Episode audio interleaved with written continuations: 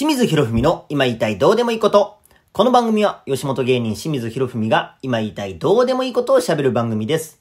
どうも、皆さんこんにちは。こんばんは、清水博文です。よろしくお願いします。さあ、えー、本日は1月31日です。えー、2022年の1月もあっという間に、えー、終わっちゃいそうですが、まあ、今夜もね、喋っていきたいなと思います。えー、今回はお便りのコーナー。ね、去年、えー、いただいてたお便りでまだ答えれていなかったのがありまして、で、この分で、去年いただいてた分ではラストかな。えー、お待たせいたしました。えー、ラジオネーム、秘密の日さん。えー、ありがとうございます。お笑いを仕事にしようと決めたきっかけってどんなことですかと。ね、えー、僕がお笑い芸人を目指したきっかけ。まあ、一番最初は、きっかけはやっぱりあれちゃいます？あの、吉本新喜劇。もう物心ついた時からずっとね、好きで、毎週見てましたから。ね、土曜日に、こう、幼稚園とかね、小学校終わってから、もう急いで家に帰って、新喜劇見て、で、要はあの、ギャグとかね、あの、家とか学校とかでモノマネしてましたよ。あの、小学校1年生の時に、あの、島木ジョージさんのね、キックキックっていう、まあ、ギャグがあるんですけども、あれをね、まあ、学校で真似していたら、もうあだ名がキックキックってなって 一時期そう呼ばれてましたけども。まあ、その頃からもう、お笑いっていいなーって思ってましたね。うん。で、まあ、確実にこう、お笑い芸人になりたいってこう決めたのは、まあ、小学校3年生の時に、こう漫才と出会ってしまったのが、まあ僕の心を大きく動かしましたかね。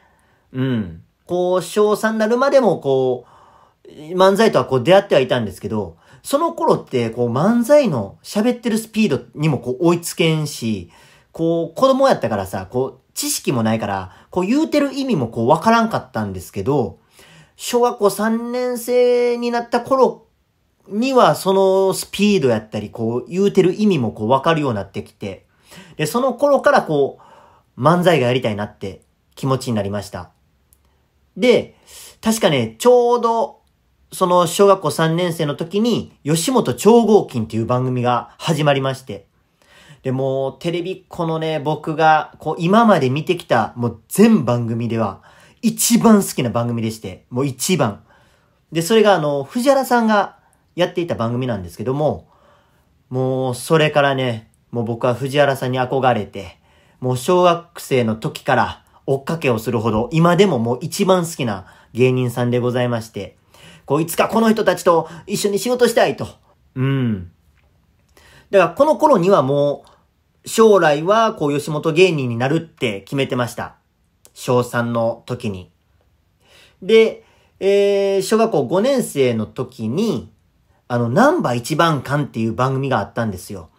で、これが、こう、毎週ある芸人さんをね、一組フューチャーして、その芸人さんの、こう、生い立ちやったり、こう、芸人になってから今までの人生をこう、再現 VTR で紹介するっていう番組でして、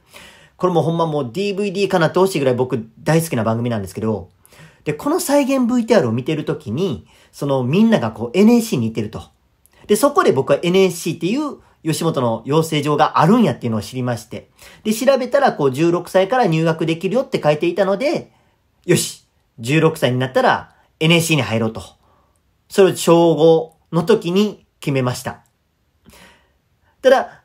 これね、僕16歳の時に NSC に行くはずやったんですけど、ちょうどね、NSC のこう面接と高校の入試がこう近かって、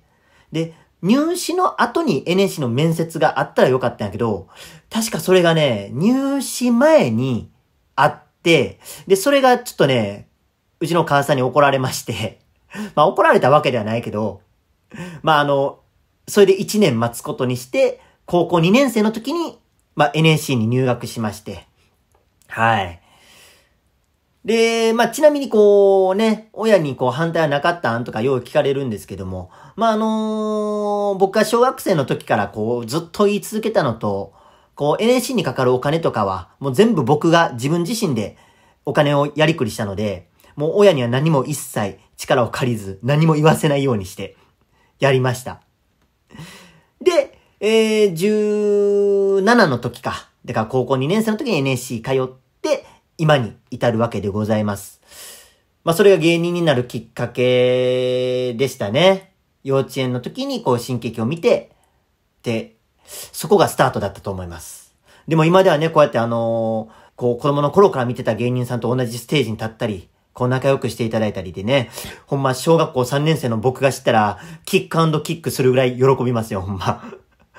ねえ。ラジオネーム、秘密の日さん、ありがとうございました。えー、この番組では皆様からのメッセージをお待ちしております。ラジオネームとメッセージを添えてお送りください。えー、そして僕、清水博文に関する情報は SNS をご覧ください。Twitter、Instagram、YouTube などたくさんやってます。フォロー、チャンネル登録お待ちしてます。それではまた次回お会いしましょう。ほなねー。